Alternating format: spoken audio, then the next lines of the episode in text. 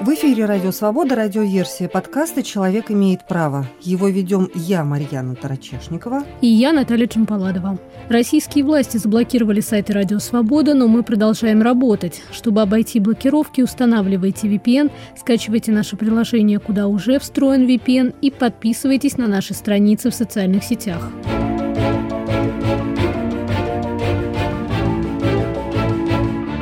Министерство юстиции России почти два с половиной года уже исполняет созданный им самим же ритуал. Обновляет реестр иностранных агентов. Чаще всего это происходит по пятницам.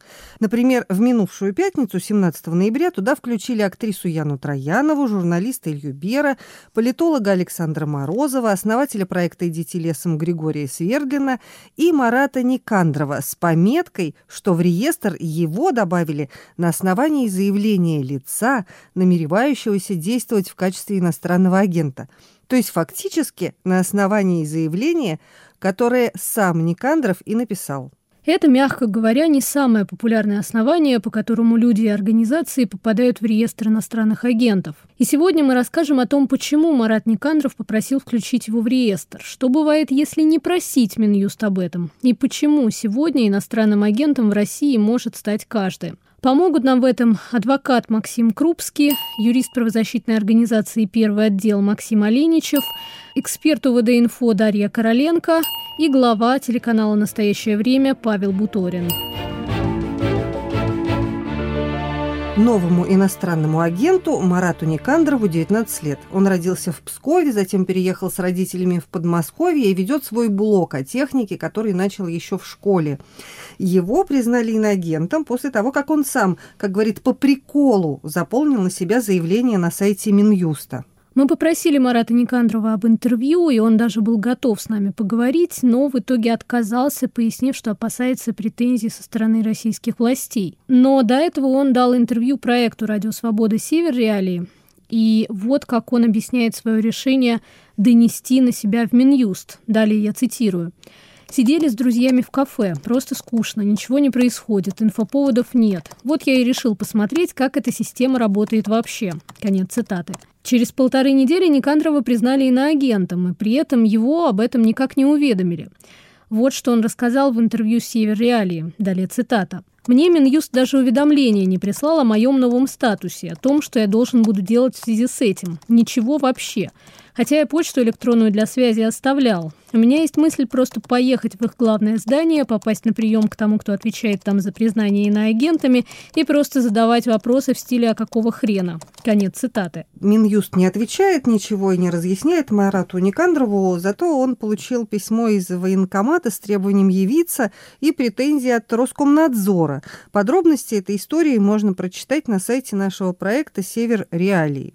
Как отмечает юрист правозащитной организации «Первый отдел» Максим Оленичев, история Марата Никандрова – это второй случай за 10 лет существования в России закона об иностранных агентах, когда человек или организация добровольно просит включить их в реестр иностранных агентов законодатели, когда принимали новый закон об иностранных агентах, который вступил в силу с декабря прошлого года, они предусмотрели, что человек может подать заявление сам на себя, даже если не соответствует пока что этим признакам, но планирует осуществлять деятельность в качестве иностранного агента. И в этой ситуации я думаю, что с Маратом произошла именно эта история. Власти отреагировали так, как указано в законе, и этот троллинг, к сожалению, не удался. Но теперь э, у Марата возникли, конечно, все обязанности, которые связаны с статусом иностранного агента и все ограничения. В течение года теперь он будет находиться в этом реестре, но ему нужно будет пояснить, что он не э, получал никаких денег, либо не осуществлял какую-то политическую деятельность, и через год подать заявление о проведении проверки и исключении его из реестра. Но можно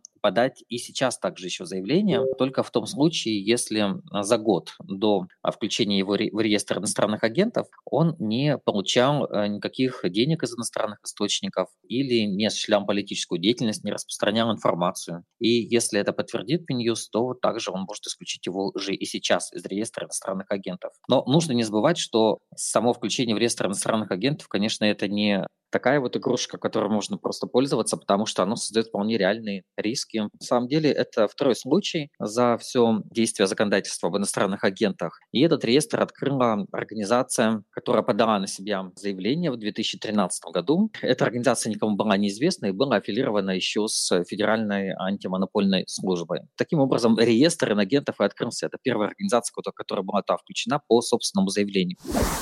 Сейчас российское законодательство под иностранным агентом понимает лицо, получившее поддержку и или находящееся под иностранным влиянием. И по словам Максима Оленичева, закон специально сформулирован настолько нечетко, чтобы человек не понимал, попадает он под критерии иностранного агента или нет вот эти вот все формулировки, они э, крайне расплывчаты, потому что когда в законе называется понятие политическая деятельность, у нас возникает понимание, что да, наверное, это что-то связано с выборами в органы власти, кандидаты в депутаты или сами депутаты ведут политическую деятельность. Но на самом деле власти специально подменяют уже 11 лет в этом законе понятия, и под политической деятельностью они понимают любую гражданскую активность, которая связана с изменением социальных норм или с критикой органов власти, или подготовкой подготовка каких-то просветительских мероприятий. И таким образом власти пытаются размывать правовое поле специально для того, чтобы в нужный момент применить э, конкретную норму закона об иностранных агентах в отношении тех лиц, которые иностранными агентами по сути не являются, но широкие формулировки позволяют таких лиц и организаций включать в реестр, ну и более того, привлекать уже к административной и уголовной ответственности за нарушение этих обязательств. Уже больше месяца наша коллега, журналист татаро-башкирской службы «Радио Свобода» Алсу Курмашева находится в следственном изоляторе в Казани по обвинению в том, что она добровольно не зарегистрировалась в Минюсте в качестве иностранного агента. Ей предъявлено обвинение по части 3 статьи 330.1 Уголовного кодекса. Далее цитирую название статьи неисполнение установленной законодательством России обязанности по представлению в уполномоченный орган документов, необходимых для включения в реестр иноагентов, совершенное лицом, осуществляющим целенаправленный сбор сведений в области военной и военно-технической деятельности России, которые при их получения иностранными источниками могут быть использованы против безопасности России. Конец цитаты. В общем, продираться даже через само название статьи довольно сложно, но суть в том, что если ты собираешь какую-то информацию о деятельности кого бы то ни было, я так понимаю, в России, то ты должен прийти в Минюст и сказать, включить меня в реестр иноагентов. А если не сказал об этом, тебя будут преследовать в уголовном порядке, как это и произошло с Алсу Курмашевой, которую задержали 18 октября октября в Казани, предъявили ей вот это обвинение, а в Россию Алсу, которая живет в Праге со своей семьей, но при этом имеет еще американское гражданство, приезжала по семейным обстоятельствам. Вот что рассказывает ее муж, глава телеканала «Настоящее время» Павел Буторин. Алсу поехала в Россию в середине мая. Она полностью понимала риски, которые были связаны э, с этой поездкой. Но, тем не менее, у многих из нас есть определенные обязательства перед нашими семьями. И она должна была улетать уже из России, когда ее в аэропорту, собственно, и задержали. У нее э, сразу забрали оба паспорта, американский и российский, и конфисковали ее телефон. И мы знаем, что они проникли в ее частную переписку э, совершенно бесцеремонно. Затем ей вынесли обвинение за неуведомление российских властей э, о ее американском гражданстве. Сейчас в России это является уголовным преступлением. Они тянули этот э, очень э, простенький кейс пять месяцев. В конце концов, судья выписал довольно-таки небольшой штраф, и Алсу уже ожидала возвращения своих паспортов. Мы тоже здесь считали дни, недели. И в один прекрасный день, это случилось 18 октября, в квартиру ее мамы пришли пришли мужчины в масках и ее забрали. И в конце концов ей вынесли обвинение по уже другой статье. А она теперь обвиняемая по статье о нерегистрации в качестве иностранного агента. Дело Алсу Курмашевой – это первое подобное дело в России с такими обвинениями. О чем оно говорит, о чем говорит ее преследование, с чем оно может быть связано, рассуждает Павел Буторин. Подробностей э, дела у нас, конечно, нет от э, свидетелей. Мы знаем только статью этого обвинения о, собственно, иностранном агенте и э, там под статью, в которой говорится о якобы сборе информации для передачи иностранным организациям. Но разве работа журналиста не заключается в этом, собирать информацию для, для публикации? Э, эта информация, она вся в открытом доступе. То есть э, можем делать предположение, что это за какие-то конкретные материалы, но в целом, конечно, это из-за того, что она журналист. К немедленному освобождению Алсу Курмашевой призывает руководство Радио Свободная Европа Радио Свобода. Ее задержание осудили правительства Канады, Чехии, Франции, Польши и Швеции, а также верховный представитель Евросоюза по иностранным делам и политике безопасности, президент Европейского парламента, Организация по безопасности и сотрудничеству в Европе по вопросам свободы средств массовой информации и Верховный комиссар Организации Объединенных Наций по правам человека. Международные организации по правам человека человека и свободе средств массовой информации также осудили политически мотивированное задержание Алсу Курмашевой и призвали к ее немедленному освобождению. Среди таких организаций Amnesty International, Комитет по защите журналистов, Freedom House, Пен Америка, Репортеры без границ, Международная федерация журналистов и Международный институт прессы. Ну и, конечно, все коллеги Алсу Курмашевой также требуют ее немедленного освобождения и прекращения этого уголовного преследования. А по словам адвоката Максима Крупского статья, по которой обвиняют Алсу Курмашеву, сформулирована таким образом, что непонятно, что именно считается преступлением. По логике законодателя и по буквальному содержанию этой нормы, любой человек, который в интересах, допустим, а, своей научной деятельности или журналистской деятельности, по открытым источникам собирает сведения о военной, военно-технической какой-то информации, должен эту информацию э, использовать в научных или журналистских целях, например, и не иметь никакого умысла на причинение Российской Федерации ущерба, обязан донести в Минюст на себя как на иностранного агента. И что самое интересное, что этот ущерб в этой э, норме уголовной носит только гипотетический характер. То есть государству даже не нужно доказывать, что информация, которая была собрана человеком, который должен был донести на себя как на иностранного агента, действительно причинила какой-то ущерб. Там прямо говорится о том, что она может быть а, использована против интересов Российской Федерации. Когда в 2012 году в России приняли первый закон об иностранных агентах, то многим казалось, что это вообще мало кого коснется. Минюст России присваивал такой статус некоммерческим организациям, которые получают финансирование из-за рубежа и занимаются политической деятельностью. Однако довольно быстро под политической деятельностью чиновники стали понимать почти все, от противодействия пыткам до разработки экологических программ. В 2017 году, после поправок к закону о средствах массовой информации, признавать иноагентами стали зарубежные СМИ. В 2019 к СМИ иноагентам разрешили приравнивать обычных людей под предлогом, что они участвуют в создании СМИ иноагентов или распространяют их сообщения и при этом получают деньги из-за рубежа конце 2020 года появились поправки, которые позволили признавать иностранными агентами обычных граждан и организации без юридического лица, которые занимаются в России политикой и получают любую, а не только финансовую помощь из-за границы. И, наконец, в 2022 году Владимир Путин подписал новый закон об иностранных агентах, который, как заявлялось, обобщает, уточняет и дополняет уже существующее законодательство в этой сфере. Да, и все настолько хорошо уточнили, обобщили и дополнили, что теперь объявлять иностранными агентами можно всех, кто получает поддержку из-за рубежа или находится под иностранным влиянием в иных формах, даже и без иностранного финансирования, комментирует Дарья Короленко. Мы наблюдали буквально в прямом эфире за тем, как инструмент, который был создан как будто для большей прозрачности сектора НКО и прочих вещей, превратился в еще один репрессивный инструмент, который используется произвольно и достаточно широко. И мне кажется, что этот тренд замечательно виден в высказываниях депутатов об этом законе. Если в 2012 году они говорили, что главная цель этого закона — это прозрачность, то в 2022 году они говорят, что главная цель этого закона — выгнать всех шпионов из России э, домой к Газдепу.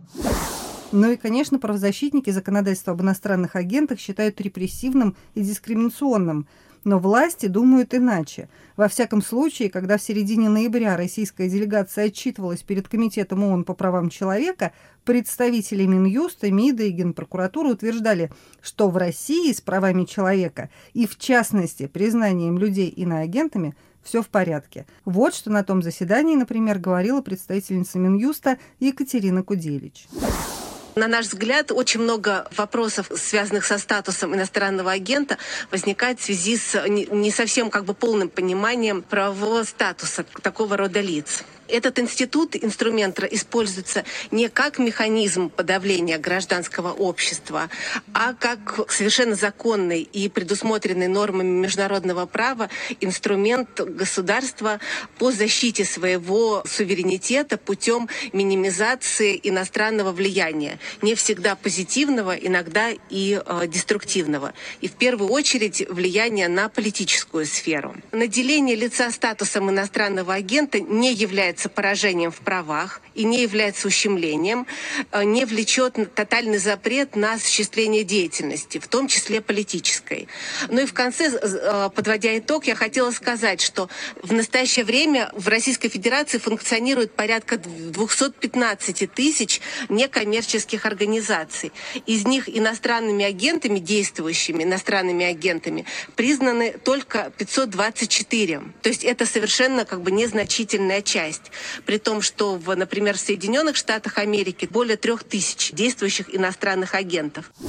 По словам Дарьи Короленко, для иностранных журналистов подобные заявления российских чиновников часто звучат убедительно иностранные СМИ, например, могут верить э, российской делегации, потому что мне, например, уже поступали похожие вопросы а, в стиле, ну вот у вас ведь столько НКО работает, почему вы говорите, что э, закон об иностранных агентах дискриминационный? Ну, во-первых, потому что в реестрах далеко не только организации, которые занимаются, например, сферами, которыми особо не нравится власти, да, права человека или какая-то политика. Там есть экологические организации, там есть организации, которые помогают призывникам, там есть организации, которые помогают женщинам, которые помогают ВИЧ-инфицированным людям. И эти все организации могли спокойно работать, если бы не существовал закон об иностранных агентах, и все другие организации, которых в России действительно много, до сих пор убегают от иностранных агентов, иностранного финансирования как от огня. И этот домоклов меч, который над ними висит, он мешает им нормально развивать свою деятельность. Многие организации закрываются, многие организации просто не могут э, работать, как э, работали раньше, с каждым витком ужесточения законодательства об иностранных агентах. Ну и не говоря уже о том, что больше ста организации, которых признали иностранными агентами, после этого ликвидировались, потому что работать невозможно, когда ты находишься внутри России. Адвокат Максим Крупский обращает внимание на то, что американское законодательство об иностранных агентах, на которое вот уже 10 лет ссылается Кремль, имеет мало общего с российским.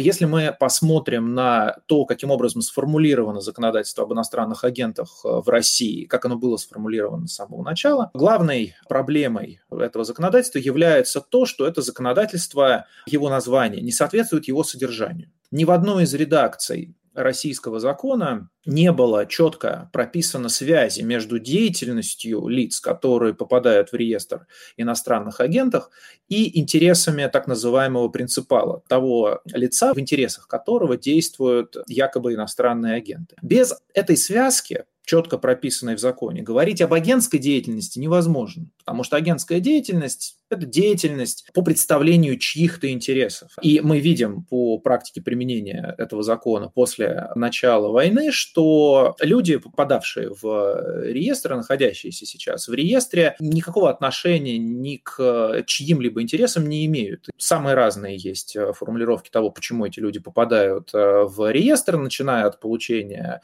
каких-то иностранных денег э, и работы в каких-то иностранных э, исследовательских институтах или университетах, вплоть до того, что они критиковали по тем или иным поводам российскую власть. Поэтому э, говорить о том, что этот закон направлен э, на соблюдение прав человека, на обеспечение э, интересов Российской Федерации и, защиты ее суверенитета, и что он в полном смысле слова соответствует международным нормам, конечно, нельзя.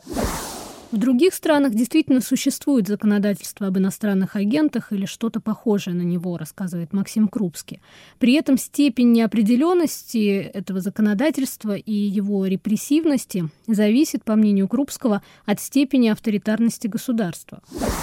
Практика применения закона об иностранных агентах в России и Китае сильно отличается, например, от практики применения этого законодательства в Австралии или в Соединенных Штатах. Например, в 2022 году очень многие международные правозащитные организации призвали правительство Индии прекратить использовать э, местный закон об иностранных агентах для давления на гражданское общество. В частности, по отношению к некоммерческой организации Центр по привлечению внимания к социальным проблемам. Этот центр обвиняли в том, что он э, предоставляет спецдокладчикам ООН и иностранным послам некую негативную информацию о ситуации с правами человека и тем самым наносит ущерб.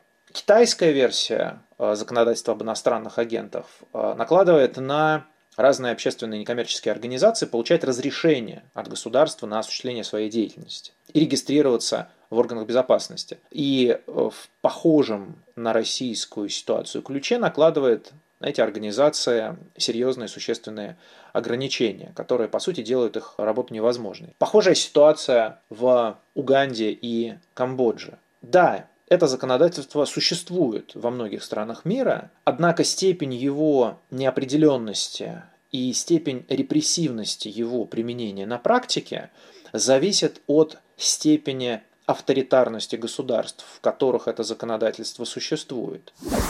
В демократических же странах, по словам Максима Крупского, есть механизмы, которые позволяют контролировать применение таких законов. Например, в 2020 году Европейский суд по правам человека постановил, что венгерский аналог закона об иностранных агентах следует отменить, так как он нарушает права личности и свободу собраний, а также противоречит хартии Европейского союза по правам человека. И кроме того, по словам Максима Крупского, важно обращать внимание на то, как в общественном пространстве относятся к статусу иностранного агента. В России, например, по мнению Крупского, этот статус имеет совсем не нейтральную окраску. Если мы посмотрим на то, каким образом депутаты Государственной Думы Российской Федерации формулируют необходимость принятия новых поправок в законодательство об иностранных агентах, или если мы, например, посмотрим на публичные высказывания официальных чиновников, мы можем встретить там такие заявления, как деятельность иностранных агентов является, по сути, заразой, что это попытка подрыва российского суверенитета и национальной безопасности, что законодательство об иностранных агентах направлено на то, чтобы предотвратить угрозы национальной безопасности. Этот статус ассоциируется с угрозой, этот статус ассоциируется с предательством, и этот статус ассоциируется с необходимостью репрессий в отношении его носителей. На практике же люди, включенные в реестр иностранных агентов, сталкиваются не просто с некоторыми ограничениями, а по сути с поражением в правах, говорит юрист Максим Оленичев первую очередь нужно сдавать ежеквартально отчеты о своих поступлениях и тратах. И сам факт несдачи отчета может привести э, к административному штрафу от 100 до 300 тысяч рублей. И, в принципе, это достаточно большие суммы за несдачу одного отчета. Далее нужно каждое свое сообщение определенным образом маркировать. Вот пишу я э, в социальной сети пост и выкладываю, не знаю, там свою кошку.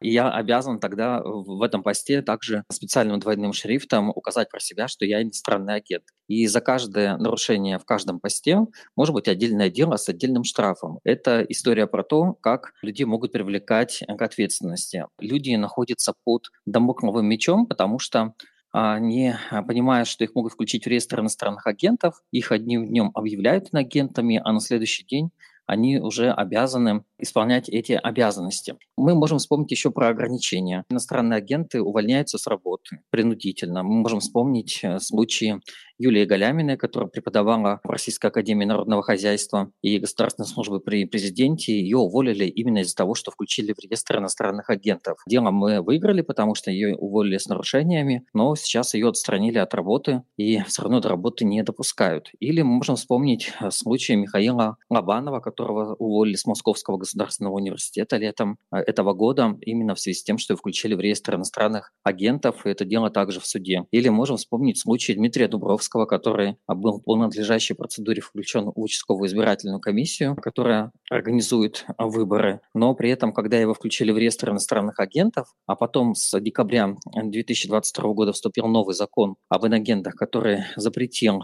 участвовать в избирательных комиссиях иностранным агентом, то его автоматически исключили тоже из этой комиссии. Мы можем вспомнить э, компенсации, которые по Европейскому суду российские власти были обязаны выплачивать людям, и они платили, но иностранным агентам также отказывались выплачивать эти компенсации. И когда они приходили в суд и обосновывали свою позицию, они говорили, что иностранным агентам мы выплачивать денежные средства не можем, потому что есть запрет на получение инагентами государственных средств. И по сути идет э, цензура скоро идет давление на иностранных агентов, потому что даже обязанности недостаточно четко прописаны, потому что несдача отчета по определенной форме, она уже является административным правонарушением. Несколько правонарушений уже могут привести к уголовной ответственности. Таким образом создаются риски вот произвольного правоприменения, и люди не понимают, что от них хочет государство, потому что в любой момент могут их штрафовать, возбудить уголовное дело, уволить с работы, и этот статус достаточно дискриминационный и кардинально меняет жизнь людей, которых включают в этот реестр иностранных агентов.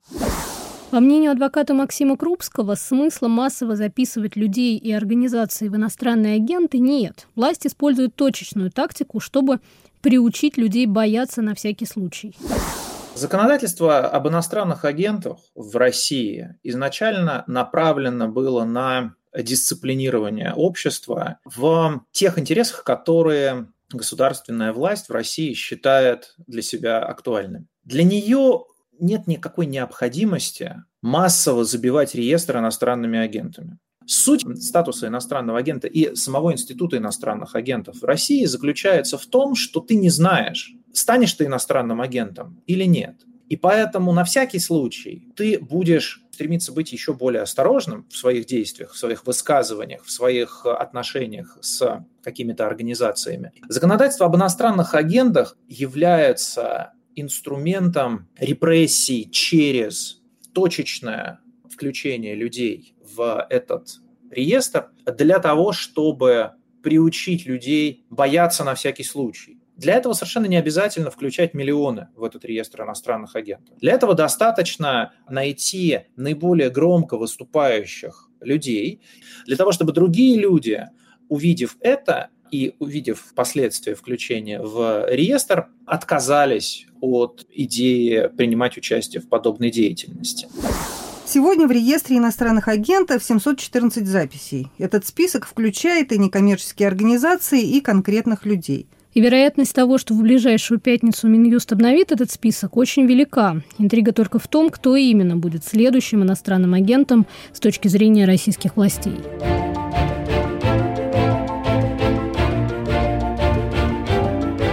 Это была радиоверсия подкаста «Человек имеет право». Его вели я, Марьяна Тарачешникова. И я, Наталья Чемпаладова.